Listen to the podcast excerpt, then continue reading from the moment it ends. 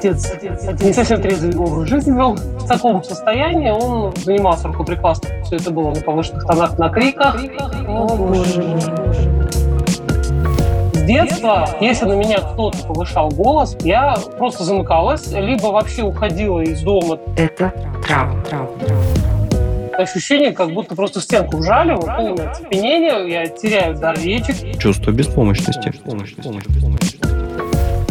Кто не кричал на своих детей? Я думаю, что кричали на всех или почти на всех. Тем не менее, это продолжает быть неправильным. Неправильным. Неправильным. Здравствуйте, это подкаст «Страхи». Мы продолжаем сезон детских травм. С разных сторон рассматриваем вот эти вот самые жернова нашего детства. Но не было такого детства, если честно, ни у кого, ни одного человека в мире, который бы ребенок или подросток прошел, не разбив свои душевные колени и локти. В студии эксперт этого сезона, медицинский психолог, кандидат психологических наук Артур Тимофеев. Сегодня мы рассмотрим ситуацию довольно частую и настолько частую, что, к сожалению, огромное большинство взрослых людей вам скажут, ну подумаешь, ну что такого? Тоже вот травму нашли, а на самом деле травму нашли. И наша сегодняшняя героиня, спасибо ей большое за то, что она к нам пришла, попытается, я надеюсь, вместе с нами на своем примере показать, что действительно это травма. Кто не кричал на своих детей? Вот я кричала на своего ребенка. На вас кричали дома? Я думаю, что кричали на всех или почти на всех. Тем не менее, это продолжает быть неправильным. Да, к сожалению. Итак, наша сегодняшняя героиня Танзеля говорит, что до сих пор впадает в ступор, когда на нее кричат или повышают голос. Здравствуйте, Танзеля. Добрый день. Ну, рассказывайте вашу историю, такую, наверное, узнаваемую и откликающуюся в сердцах, ну, практически каждого человека, который будет слушать этот эпизод.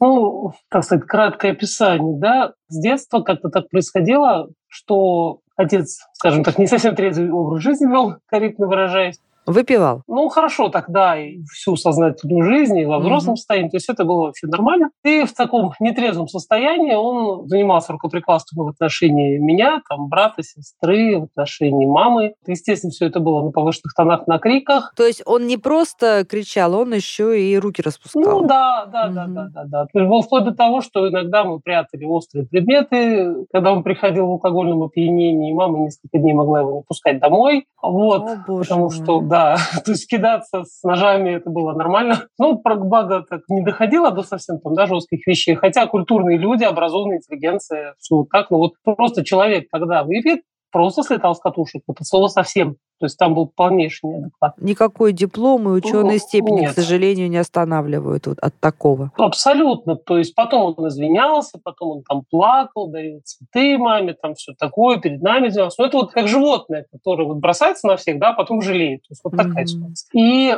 для кого-то вот то, что я сейчас скажу, кажется там ерунда, как вот вы сказали, да, но с детства еще даже в педагоге я в детстве стал это замечать, и родители замечали, что если на меня кто-то повышал голос, вот обычные люди, например, там преподаватели в школе, да, какие-то знакомые или какая-то ситуация, когда где-то кто-то повышал голос. Я просто замыкалась, либо вообще уходила из дома там куда-то гулять в парк, в одиночестве, либо просто вот до сих пор действительно ощущение, особенно когда именно крик в мой адрес происходит, а у меня все-таки достаточно жесткий бизнес, как это ни странно, и бывает такое, что люди общаются на повышенных тонах. У меня такое, знаете, вот ощущение, как будто просто стенку вжали, вот, да, полное оцепенение, я теряю дар речи, на какое-то мгновение, причем вот это происходит. Потом я, как сказать, через усилие выхожу из этого, да, уже усилие над собой, потому что я знаю, что это ну, то есть вы молодец, вы научились, вы научились себя собирать в кучку и как Мюнхгаузен за волосы на затылке вытягивать. Ну, да, ну потому что жить захочешь не так ускоряешься, но это есть. Вплоть до того, что я ходила к кинезиологу с этим, бесполезно, не помогло. И вот что с этим делать до сих пор, на самом деле, это вызывает жуткий дискомфорт, потому что, простите, взрослая тетя, да, и вот такая реакция. А для многих людей, сейчас люди все эмоциональные, все очень импульсивные, с учетом там разных событий последних вот лет, угу. и для людей общаться на крики иногда это вообще норма. То есть есть люди, для которых в принципе это норма. И я уже не говорю о том, что я, в принципе, не выношу там, людей в алкогольном опьянении, в любом, кстати, уровне. То есть я стараюсь изолироваться от таких пространств, где есть пьющие люди. Ну, в общем, как-то вот так. Давайте вот прежде чем Артур приступит уже к разговору профессионального, я несколько реплик скажу, как я эту ситуацию вижу и чувствую. Во-первых, я вижу, что, конечно, травма совсем не только из-за крика, да? То есть по вам танк пьющего, буянищего папочки проехался вдоль и поперек, потом еще вернулся и покружился над вашей ну, это детской да, головой. всю жизнь, потому что даже когда мы стали взрослыми, он бросался на мать, и, ну, честно говоря, вот когда уже стал старше, Дальше он стал бояться и меня, и брата, то есть там уже... Ну, а они вообще трусливые к старости становятся, вот эти вот алкоголики, если они под забором где-нибудь от пьянки не помирают или с розом печени вынуждены не трезвеют, они становятся трусливыми и очень преданными своим женам, э, которых мучили, ну, и понимают, да, что они без да. них ни влево, ни вправо, ни в бок не могут. Ну да ладно, это другая история, и другой разговор будет в эпизоде. Я так просто вот поняла, что, Артур, да, что сегодняшние взрослые ситуации с криком у Танзеле, они, видимо, поднимают вот, вот этот весь ил ее боли детской со дна, и для нее любой крик для ее подсознания это не просто повышенный голос, да, а это папа пьяный с э, колющим предметом. И им вместе с мамой нужно куда-то бежать. Поэтому она бежит в парк. Правильно я посчитала вот эту ситуацию? Я говорю, я именно вот уходила, либо просто, если идти некуда, у меня mm-hmm. просто стоит такой, знаете, ступор, оцепенение. Я вообще перестаю что-то понимать, причем это такое странное состояние, что вот ты в прямом смысле так, это, знаете, пи, mm-hmm. вот полная вообще вот прострация какой-то. Ну, потому а что это уже не сознание, время. а ваше подсознание уже. Да, о, да то есть это просто вот стресс вышибает, идет выброс адреналина, меня вышибает ну, вот это все из всего абсолютно. И, ну, это очень жестко, на самом деле. Ну, вообще, вот еще одну реплику скажу, прежде чем Артур займется, потому что для меня... Я много рассуждала о крике, как человек эмоциональный и повышающий голос. Я понимаю, что, конечно, когда мы кричим, мы кричим про себя в первую очередь, да? То есть мы кричим не на человека, а кричим от своего бессилия какого-то или нежелания принять ситуацию, нежелания смириться, да? Очень точное наблюдение. Да, это угу. мы вопим про себя, мамочки, нам страшно, почему все не так, да, или мы протестуем, да, почему все не так, как бы нам хотелось. Вот, и человеку, на которого этот крик направлен, понятно, что ничто не оправдывает кричащего, но человеку, на которого крик направлен, тоже полезно, наверное, знать, что тот, кто на него кричит, он сейчас испытывает гораздо большую боль или страх, да, или смятение какое-то. То есть он кричит не потому, что он на вас нападает, он на вас нападает от страха, да, когда Помните, Танзеля, коты, когда в гневе, что они делают? Что делает кот в гневе, да? Он выгибается. Шипит. У него шерсть хвост. дыбом, хвост. Да, что он делает? Он пытается показать, что он большой, он больше, чем он есть на самом деле, он страшный, он почти как тигр. Почему он так показывает? Потому что он очень боится. Он боится так, что сейчас вот-вот описывается, ему нужно показать, что он тоже, он сильный. Вот так, наверное, мне кажется, эволюционно, может быть, происходит с нами, когда мы повышаем голос и орем от э, своего бессилия. Дам комментарий на это, но позже. Самое интересное, что я, вот сейчас вы удивитесь, я являюсь трансформационным тренером. Я имею несколько mm. образований, в том числе, ну, короче говоря, и психологическое, среднее. То есть извлекли из своего опыта, из лимона сделали лимонад. Работаю. Mm-hmm. Да, я всю жизнь с этим работаю. Работаю с людьми, я изучала там конфликтологию и так далее, и так далее. То есть как бы головой я это знаю, инструментарий знаю, применяю, да, но с реакцией вот с этой справиться. То есть тут самая вот проблема – это именно буквально физическая реакция. Вот как я не копала, вот никак абсолютно, то есть докопаться я до этого не могу. Танзеля прошла большой путь, да? Она уже головой всю свою историю проработала несколько раз, да? Много раз. Много раз. Проработала эффекта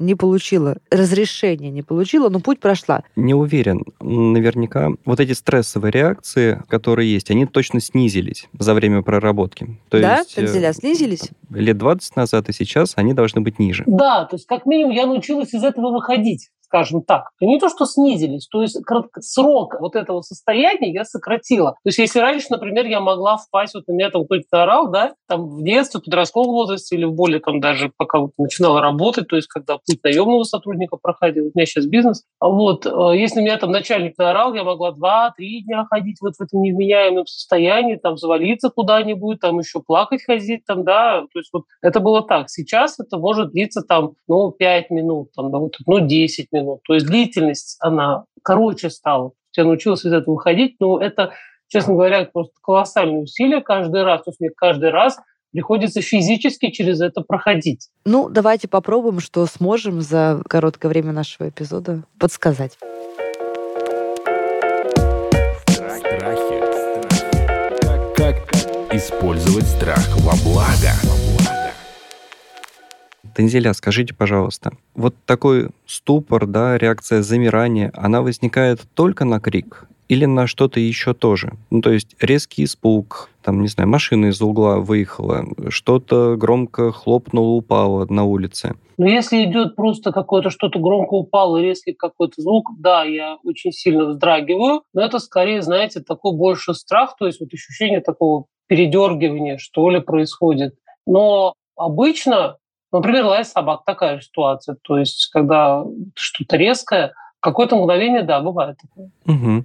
Скажите, пожалуйста, есть ли еще что-то, что вызывает тревогу? Ну, то есть, можете ли вы себя назвать в принципе тревожным человеком? Не в контексте крика, а в контексте беспокойства, успею ли я на работу, вовремя ли все будет. Ну, то есть беспокойство такое в обычной жизни, обыденное беспокойство. Как вам сказать? Это скорее не то, что беспокойство. Я вообще очень плановый человек, очень структурный человек. И меня выводит вот в такое беспокойство вещи, когда слетают мои планы, когда ситуация неконтролируема. То есть, когда, допустим, запланировано что-то, и что-то происходит не так, и вот здесь происходит беспокойство. То есть, если что-то идет не по плану, то трудно импровизировать, трудно перестроиться. Да, это, с этим я тоже, кстати, давно достаточно работаю. Сейчас по вещи раньше, ну, это, видимо, взаимосвязанные вещи. И тогда, да, тогда в какие-то моменты может наступать паника. И скажите, пожалуйста, со скольки лет началась вот эта история, которую вы описывали с отцом, и когда она закончилась? Только себя помню. Ну, то есть это буквально там года в три, когда вы были маленькой, уже прям это все пышным цветом. Ну, это просто он сам по себе такой человек. А закончилось, но оно не закончилось. Mm. Ему сейчас 80, он перенес операцию на сердце 6 лет назад. И, и что, продолжает буянить, что ли? Ну, Дедушка. буянить уже сил нет, но ага. скандалить и вести себя неадекватно продолжает. Не только сейчас другие крайности уже. Артур, а важно для Танзели, вот пока папа жив еще, успеть проработать именно с ним вот эту проблему свою? Или это уже не имеет такого значения? Нет, это не имеет такого значения. Ну вот смотрите, ведь явно для нее эта ситуация мучительная, дискомфортна, она мешает ей жить. Техники она головой понимает и знает, что делать. Эффекта нет. Какой план? Не совсем так. Эффект ну, есть. хорошо, эффект есть, да. Она, да, она снизила. Но угу. все равно, ну, ну нет, нету, скажем так, того эффекта, который бы улучшил и качество жизни, и эту проблему бы ну, отменил каким-то образом. Какой план действий? Угу. Что может помогать? Какие, может быть, существующие уже методики? Вот ваши эти новые методики, про которые вы нам с интересом рассказываете. Они точно не новые, им уже много десятилетий. Но действительно, с подобными вещами самостоятельно не справиться. В интернете можно найти там кучу разных техник, как справиться со страхами. Точно надо понимать, что это справиться со страхами. Не с фобиями, ни в коем случае не с паническими атаками, не с психотравмами, а просто со страхами. Чего боится Танзеля?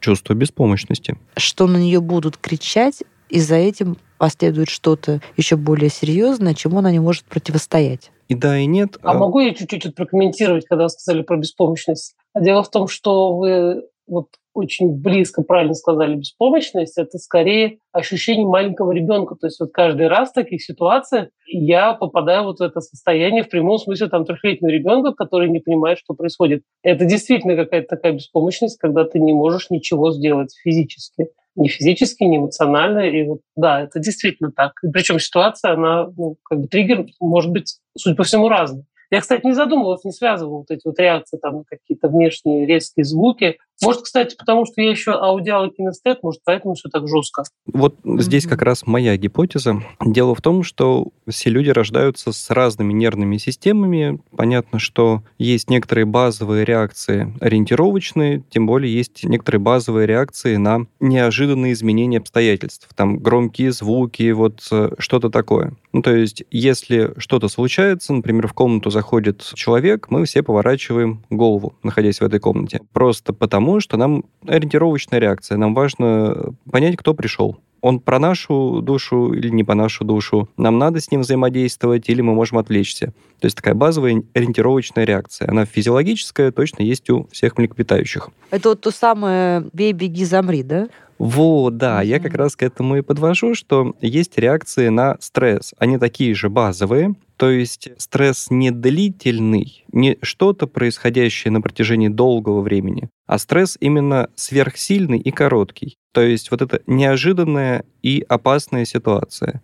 И мы на нее реагируем по-разному. Вот есть вот эти базовые реакции «бей, беги, замри», Могу предположить, что танзеля у вас скорее реакция «замри», то есть ступор. Да. Соответственно, та психотравма, ну, я говорю психотравма, но на самом деле из вашего рассказа, по сути, это, ну, такая очень-очень длинная, да, пролонгированная реакция на очень сильный интенсивный стресс. То есть это не просто там разовая психотравма, это не что-то случилось, это что-то продолжалось на протяжении там всей жизни, условно говоря. Ну, там, по крайней мере, всей детской жизни точно. И, соответственно, психотравма, вот это ощущение детской беспомощности, небезопасности, оно схлопнулось с физиологической реакцией «замри». И, соответственно, вот это наложение одних реакций на другие вызвало ту самую преувеличенную реакцию «замри», когда вы находитесь в таком, ну, в кавычках, сумеречном состоянии сознания. Вроде как э, понимаете, но не до конца. Вроде как пытаетесь реагировать, но замедленно. То есть искажены процессы мышления, искажены процессы восприятия. И потом через какое-то время вы из этого состояния выходите. Соответственно, что с этим можно сделать, поскольку мы говорим про вот такие базовые реакции, и длинную реакцию на стресс, да, длинную психотравмирующую ситуацию, то речь идет всегда про работу психотерапевта вместе с врачом-психиатром. Потому что, чтобы расцепить вот эти реакции, требуется применение фармакологии, препаратов. То есть нельзя недооценивать, да, эту историю? Она такая требующая прямо лечения. По моему мнению, да. Потому что здесь действительно слишком длинная история психотравмирования и плюс наложение одних реакций на другие. То есть это уровень физиологический. Физиологический уровень должен решаться физиологическими же средствами. И, соответственно, без помощи врача-психиатра, психотерапевт эту историю может раскручивать много-много лет и достаточно безуспешно. Ну, или с ограниченным я успехом. Бесполезно. Не справляются. Я пыталась, не могут разобраться психотерапевты. То есть, да, они понимают, почему, они объясняют, почему, но предлагаемое... Сцеплено на уровне Разделя. физиологии. А, а с психиатром... Это вы... физика, именно по физике. Вот а с психиатром вы не обсуждали эту ситуацию? Вы знаете, по поводу психиатров, мне к ним достаточно такое своеобразное отношение, потому что что делает психиатр? Они сажают на препараты, и в сильных таких жестких ситуациях у меня были вещи, когда я ну, купала и курсами, допустим, пила, да, чтобы стабилизироваться уже ну, сама. Ну, подожди, а вы как? как без, без, без назначения? Нет, не давно. Нет, зачем? Врач как-то одна давно советовала, угу. но сказала, что только вот в критических ситуациях, когда ну, выносит действительно были такие случаи в жизни, когда действительно выносила. Вот, и там, ну, недельку я могла это попить там в минимальных дозах. Но у меня может быть такой жизненный принцип, что подсаживаться на подобные вещи, ну, наверное, постоянно ну, такая себе история. Ну, мне кажется, Артур говорит сейчас про такую, ну, как вам сказать, хорошую, мудрую ситуацию, когда вы не подсаживаетесь на лекарства у психиатра, да, как говорите вы, как думаем 99%, наверное, на всех, а речь идет о неком союзе психотерапевта и психиатра. Тандем. Э, их тандеме, когда они вашу ситуацию обсуждают, и тогда роль психиатра она такая вспомогательная, да, чтобы подтолкнуть, создать ту биохимическую среду, в которой психотерапевт будет более успешен вот с тем, чтобы вас, условно говоря, дернуть, знаете, за крюк из этого кювета, да, вот надо машину выдернуть на дорогу, а там дальше разберетесь. Вот мне кажется, что верно. Вот, да, вот здесь нужен психиатр. Спасибо, что вот вы на эту тему вообще заговорили, Артур и Танзеля, потому что я хочу сказать в защиту психиатров, как человек, который учился в медицинском институте, собирался быть психиатром на минуточку, да, вот могу сказать, что я думаю про психиатрию. Я думаю, что самая большая беда в нашем обществе, причем именно в России, в том, что там, значит, как рассуждать рассуждает человек. Психиатру идти стыдно. Не дай бог узнает кто-нибудь, что я ходил к психиатру. Потому что если хожу к психиатру, у меня волчий билет, мне права не дадут. Половина специальностей для меня будет закрыта в институте. Я псих, я ненормальный, на работу на хорошую не возьмут. Понимаете? То есть психиатрию почему-то рассматривают только в одном и довольно маргинальном Проявлении, ас- проявлении аспекте, да. В то же время, как врач-психиатр, как, не знаю, как дерматолог, гинеколог, хирург, травматолог, он работает с условно здоровыми людьми. Понимаете? Ведь когда у нас болит сильно горло или, не дай бог, пневмония, мы же себя не стигматизируем вот этим, да? Что, ой, я пролежал с пневмонией три недели, я теперь глубокий инвалид, у меня легкие, хотя они там поражены гораздо больше могут быть, чем ваша голова. А к психиатру, значит, мы стигматизируем. Ну да, учет психиатрический был отменен в 93-м году аж в России, а вот мифы остались до сих пор. Ну, я думаю, что, конечно же, эти мифы, они остались не просто 93-го года, а потому что вот культура вот этого общения, э, не знаю, профилактики какой-то, какой-то коррекции такой ваших проблем с психиатром у нас ну, недостаточно хорошо. Мы к психиатру идем по большой нужде, когда нужно справку взять для машины там, или для оружия, или совсем в крайнем случае. Вы знаете, вот по тому, что я сталкивалась, я, во-первых, никогда и нигде не встречала вот этого тандема, как вы говорите, психотерапевта и психиатра. То есть, во всяком случае, может быть, у нас в городе так не работает, да? К вот. сожалению, это не часто, правда. Вы правы, это да. не часто так работает. То есть вот найти такого вообще тяжело. То есть да, у меня в окружении много там знакомых психологов, там психотерапевтов. Но чтобы был именно тандем психиатр-психотерапевт или, например, человек и психиатр, и психотерапевт, такого я не встречала. А то, что есть у нас, да, вот когда я обращалась, у меня права, я за рулем, и при этом причем спокойно абсолютно за рулем. Я езжу очень хорошо, у меня повышенный уровень коэффициент без аварийной езды при всем при этом. И когда я обращалась, они, знаете как, так относятся, ну, вы же здоровый человек, ну, как бы с вами все в порядке, вот вы же адекватный, все хорошо. То есть я прохожу тесты, все нормально, и я фактически для них здоровый человек. Это другая ну, крайность. Это другая крайность, такая, знаете, недооценка вот той проблемы, с которой вы живете. Потому что действительно, вы же социально адекватно, да, на людей не кидаете, себе угрозы не представляете, а остальное все можно стерпеть. Ну, нам предстоит да. довольно пройти большой путь, я думаю, в этой отрасли психиатрии, психотерапии, психологии, вернее, в трех отраслях, которые идут очень плотно друг к другу. Ну, что ж, Будем на это надеяться. Наш подкаст, между прочим, тоже, я считаю, играет большую роль как раз в просвещении, да, и в таком правильном продвижении вот этого направления. Есть другая крайность, да, есть крайность такая, когда человек себя полностью свою жизнь вручает э, значит, в руки психолога, всем рассказывает гордо, что он в терапии, и значит, дальше уже вот без психолога, психотерапевта или даже психиатра шагу ни влево, ни вправо не делает. Это... По сути, это такой отказ от ответственности, в Абсолютно, принципе, который 100%. врачи, психиатры и психологи должны тормозить. А знаете, где-то еще проявляется? Ну, это же невыгодно. Ну, это или невыгодно, или, знаете, как или профессиональная деформация такая, что буду вести. Ну, и прагматичные вещи. Хочу сказать, что очень похожая ситуация бывает в отношении верующих людей и священника, да. И вот священники тоже э, ставят границы, говорят, знаете, что вот здесь уже ваше решение, не нужно на меня перекладывать, да, покупать мне новую машину или не покупать. Идите, решите сами, пожалуйста, покупать значит, новую машину или не покупать, да. Всегда возврат ответственности должен да, быть. Да, да. А мы, люди, так устроены, что нас хлебом не корми, дай-ка найти виноватых и переложить какую-то ответственность. Вот как мы ну, кстати, вот в разные стороны тоже. посмотрели. Танзеля, мы от вашей истории да. оттолкнулись, и сразу сколько мы сопредельных тем увидели. Давайте тогда какой-то вывод, Артур, да? Что мы... Может быть, еще одну рекомендацию. Угу. Как обычно, Танзеля, если вдруг не пробовали, попробуйте EMDR-терапию. Технология также называется ДПДГ – десенсибилизация с помощью движения глаз. Есть э, в интернете легко найти, и найдете аккредитованных специалистов, которые действительно умеют э, этим пользоваться. Если не пробовали, попробуйте. Это прямо психотерапевтическое такое направление, метод в психотерапии, направленный на решение вот таких сложных психотравматических ситуаций. Спасибо. Танзеля, спасибо вам огромное за то, что пришли к нам вот с вашей ситуацией. Еще раз повторю, чрезвычайно узнаваемой. Спасибо, что мы так довольно искренне в ней покопались. Вы, конечно, большая молодец. Человек такой высочайшей осознанности и неумолимого движения вперед к развитию. Это просто можно рассматривать как пример жить. Спасибо вам большое. Ну, вам спасибо. Друзья, мы продолжаем наш сезон детских травм мы с нашим экспертом, медицинским психологом, кандидатом психологических наук Артуром Тимофеем. Ищем выход для наших гостей, но в то же время и пытаемся каждый раз рассмотреть ситуацию чуть шире, чем один кейс. Надеемся, что вам это полезно, поэтому присылайте нам ваши истории, приходите к нам в качестве гостей. Покопаемся с вашими скелетами тоже. Подкаст «Страхи и ошибки», сезон детских страхов. Наталья Лосева. Подписывайтесь. Подписывайтесь на подкаст на сайте ria.ru в приложениях подкаст с Web Store и Google Play. Комментируйте и делитесь с друзьями.